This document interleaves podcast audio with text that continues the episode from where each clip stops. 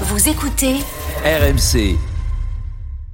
L'enquête RMC. Bonjour Nicolas Pelletier. Bonjour Mathieu, bonjour Peggy, bonjour à tous. Bonjour Nicolas. Nicolas, le service RMC Sport avec nous. Vous avez enquêté euh, cette semaine, Nicolas, sur cette lente banalisation des interdictions de déplacement en France pour les fans de football. Nous sommes à un an des Jeux Olympiques. La gestion du supporter inquiète même les forces de l'ordre. On va l'entendre avec vous. D'abord, Nicolas, commençons par euh, les principaux concernés. Comment est vécue cette interdiction chez les supporters parisiens?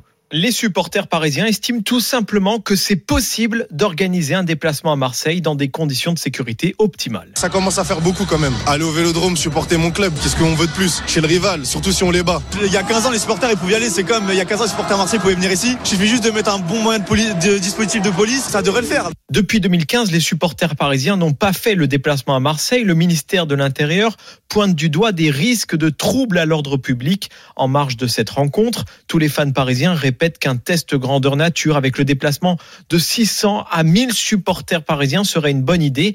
L'objectif est de montrer que si les moyens sont mis en place avec un dialogue constructif en amont de la rencontre, le match le plus regardé de la saison peut se dérouler avec des supporters visiteurs.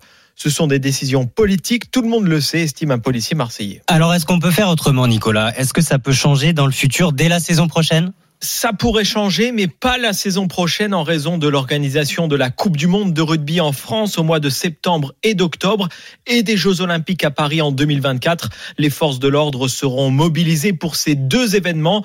Les autorités politiques devraient donc s'éviter un déplacement de supporters à haut risque pour les deux classiques en Ligue 1 la saison prochaine. Le problème avec ces arrêtés, c'est que leur nombre explose, Nicolas de trois arrêtés publiés lors de la saison 2011-2012 à 130 la saison dernière. L'augmentation est forte. Ça fait en moyenne deux arrêtés publiés par week-end en France pour le football.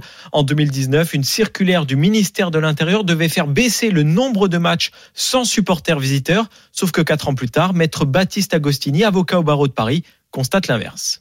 Quasiment chaque semaine, on a un arrêté. On va justifier ces arrêtés par euh, un contentieux qui date parfois euh, d'il y a euh, près d'un demi-siècle. Ouais, si je comprends bien, euh, les préfets n'aiment pas le dialogue, Nicolas Pelletier. Le dialogue est très difficile avec les représentants de l'État en région pour l'organisation des matchs de football. Kylian Valentin, porte-parole de l'Association nationale des supporters. Le dialogue avec les préfectures, il n'existe pas du tout, voire même il est pire qu'auparavant. On le voit à Lens où euh, ils envoient des courriers, ils écrivent aux préfectures qui s'en saisissent un petit peu. Ça, ça passe par du travail de dialogue et de, pédagogie auprès des préfectures. Et que les, et que les préfectures soient pédagogues aussi là-dedans. Et c'est souvent un parcours du combattant pour tenter de suspendre un arrêté préfectoral, il faut s'armer de patience, le tribunal administratif avec une décision qui intervient le plus souvent après la rencontre.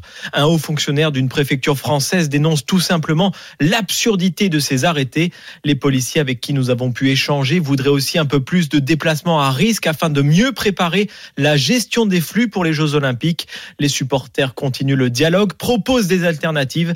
Pour le moment, les préfets sont encore peu réceptifs. Contacté, le ministère de l'Intérieur n'a pas répondu à nos sollicitations. Merci beaucoup Nicolas Pelletier, la rédaction d'RMC Sport. Votre enquête à retrouver en intégralité sur notre site rmc.fr.